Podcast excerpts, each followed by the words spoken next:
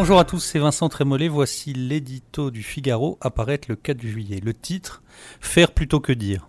Certes, ça buzz comme au premier jour de l'épopée macronienne, mais depuis quelques semaines, le bruit numérique se brouille.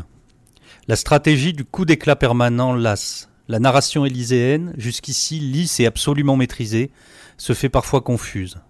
Le paradoxe est qu'après 12 mois d'exercice du pouvoir, le chef de l'État n'a pas à rougir de son bilan. Les deux grandes réformes économiques, Code du travail, statut des cheminots, n'ont pas provoqué le grand soir dont rêvait M. Mélenchon. Jean-Michel Blanquer s'est dégagé sans complexe du discours pédagogiste qui régnait depuis trop longtemps rue de Grenelle. Il n'a pas affronté les manifestations que les socialistes lui promettaient. De Washington à Saint-Pétersbourg, le président de la République a su représenter dignement notre pays. Enfin, même s'il est encore trop pusillanime, son discours sur l'immigration prend chaque jour un peu plus en compte des réalités jusqu'ici méprisées.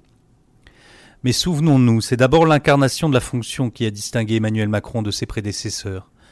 Depuis la cour du Louvre, sa promesse était celle d'un mélange de majesté et de sobriété, d'autorité et d'efficacité.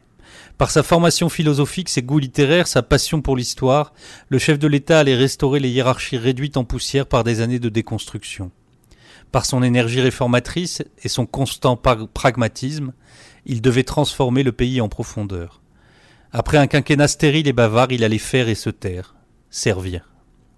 Las, en politique, les déceptions succèdent trop vite aux espérances.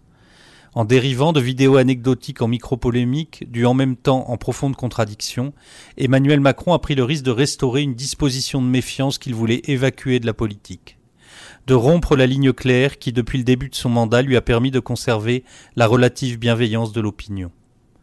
Nul besoin d'être un sorcier de la communication pour savoir comment sortir de ce mauvais bruit, bien faire et parler peu.